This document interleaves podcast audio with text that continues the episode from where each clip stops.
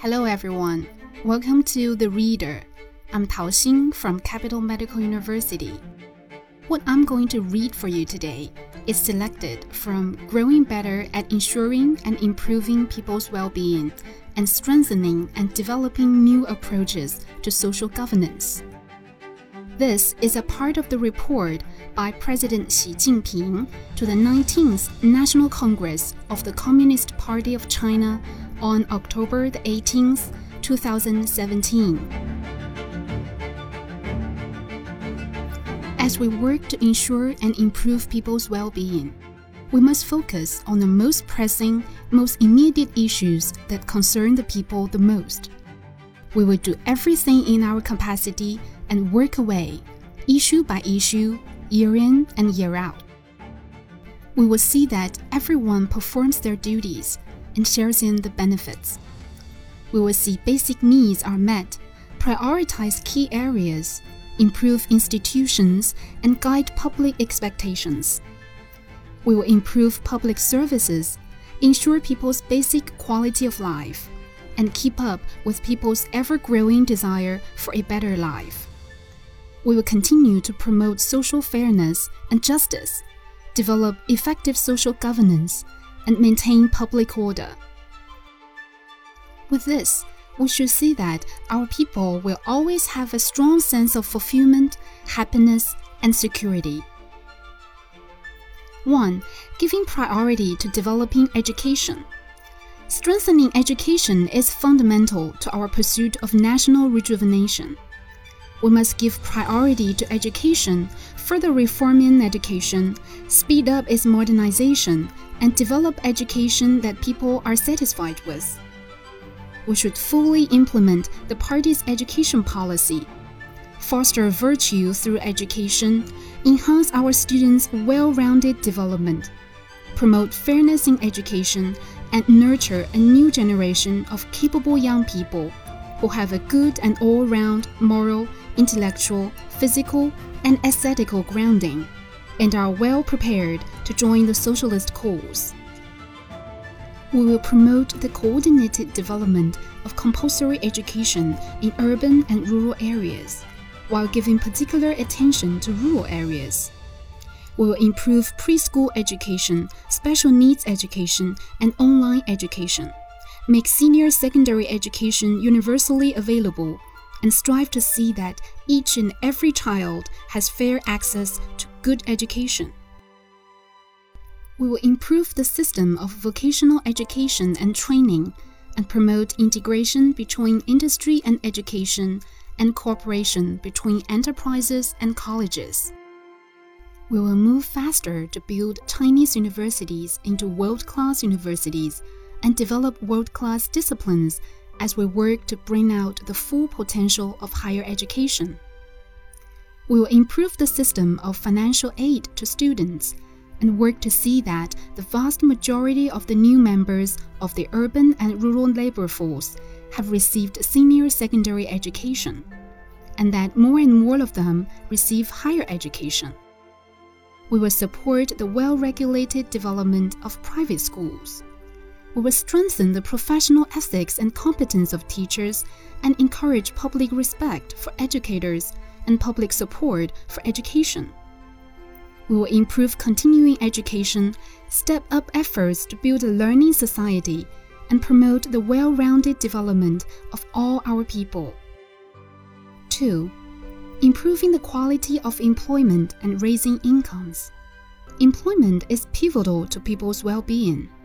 We must give high priority to employment and pursue a proactive employment policy striving to achieve fuller employment and create better quality jobs. We will launch large scale vocational skills training programs, give particular attention to tackling structural unemployment, and create more jobs by encouraging business startups. We will provide extensive public employment services to open more channels for college graduates and other young people, as well as migrant rural workers to find jobs and start their own businesses. We must remove institutional barriers that block the social mobility of labor and talent. and ensure that every one of our people has the chance to pursue a career through hard work. Will improve mechanisms for joint discussion and mediation involving government, trade unions, and employers in an effort to ensure harmonious labor relations. We will continue to follow the principle of distribution according to one's work while improving our institutions and mechanisms for distribution based on factors of production, so as to make income distribution fairer and more orderly. We will encourage people to make their money through hard work and legal means. We will expand the size of the middle income group, increase income for people on low incomes, adjust excessive incomes, and prohibit illicit income.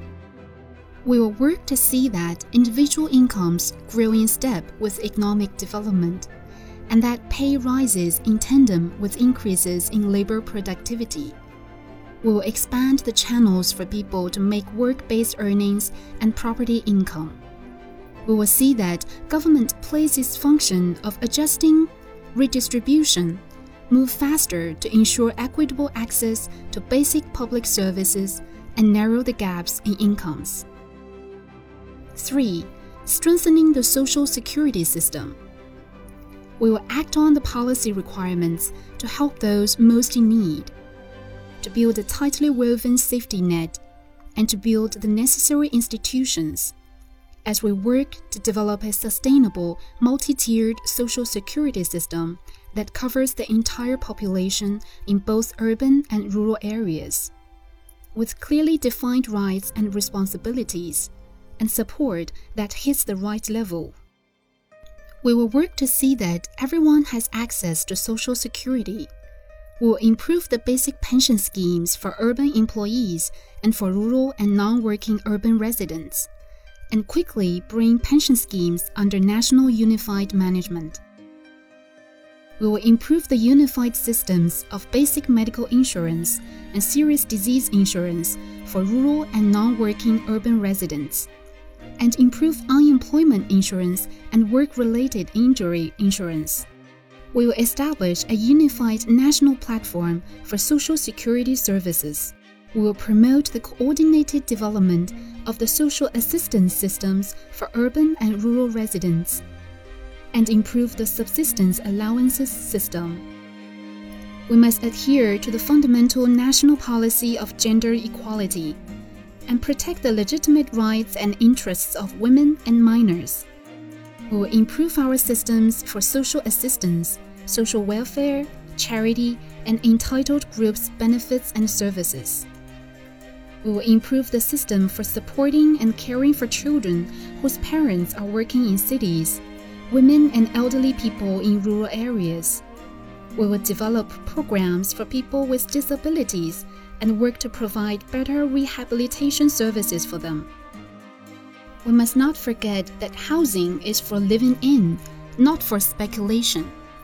With this in mind, we will move faster to put in place a housing system that ensures supply through multiple sources, provides housing support through multiple channels, and encourages both housing purchase and renting.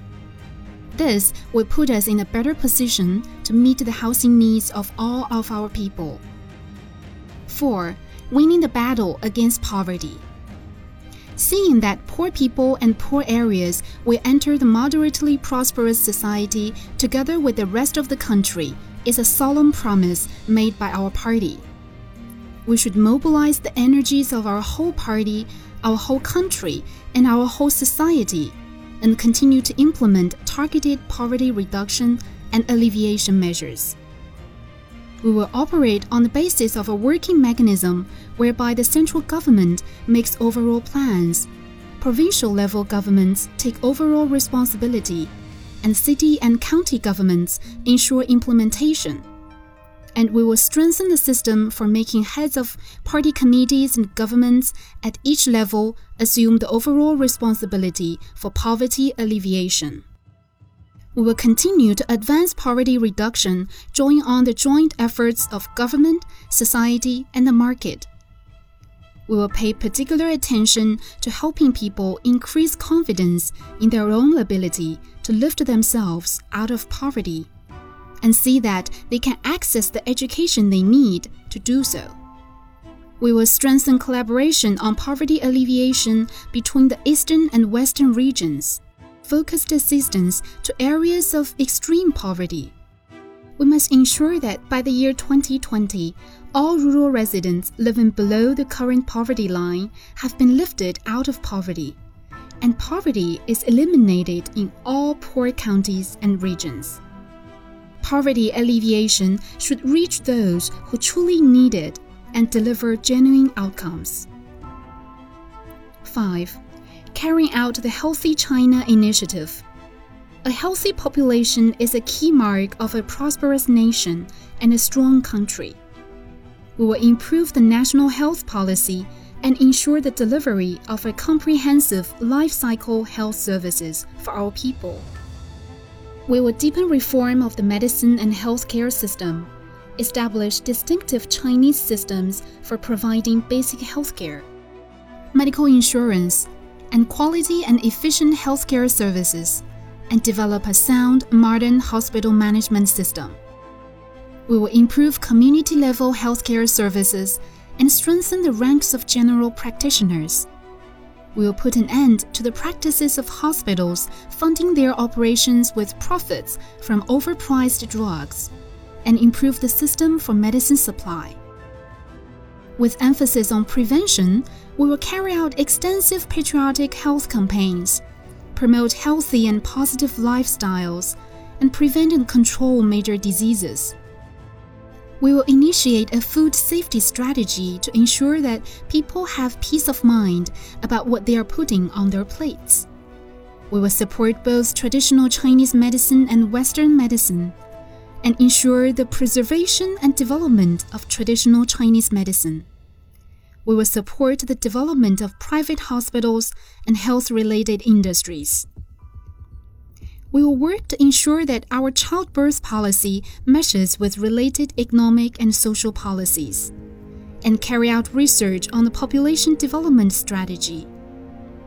As we respond proactively to population aging, we will adopt policies and foster a social environment in which senior citizens are respected, cared for, and live happily in their later years. We will provide integrated elderly care and medical services and accelerate the development of old age programs and industries. 6. Establishing a social governance model based on collaboration, participation, and common interests we will step up institution building in social governance and improve the law based social governance model under which party committees exercise leadership, government assumes responsibility, non governmental actors provide assistance, and the public get involved. We will strengthen public participation and rule of law in social governance and make such governance smarter and more specialized. We will improve mechanisms for preventing and diffusing social tensions and properly handle problems among the people. We will promote safe development and raise public awareness that life matters most and that safety comes first. We will improve the public safety system and the responsibility system for workplace safety. We will take resolute measures to prevent serious and major accidents and build up our capacity for disaster prevention, mitigation, and relief. We will accelerate development of the crime prevention and control system, combat and punish in accordance with the law all illegal and criminal activities such as pornography, gambling, drug abuse, gang violence, kidnapping, and fraud, and protect people's personal rights, property rights, and right to dignity will improve the system of public psychological services and cultivate self esteem, self confidence, rationality, composure, and optimism among our people. We will strengthen the system for community governance, shift the focus of social governance to the community level, leverage the role of social organizations, and see that government's governance efforts on the one hand and society's self regulation and residents' self governance on the other reinforce each other. 7. Effectively safeguarding national security. National security is the cornerstone of peace and stability of our country. And safeguarding it is in the fundamental interests of the Chinese people of all ethnic groups. We will improve our national security strategy and policy guarantee China's political security, and take coordinated steps to ensure security in all areas. We will improve our national security system, strengthen legal measures to enhance national security, and enhance our capacity for forestalling and fending off security risks. We must rigorously protect against and take resolute measures to combat all acts of infiltration, subversion, and sabotage as well as violent and terrorist activities, ethnic separatist activities, and religious extremist activities. We will strengthen efforts to raise awareness of national security among all party members and all the people, and create a strong synergy of the whole society to safeguard national security.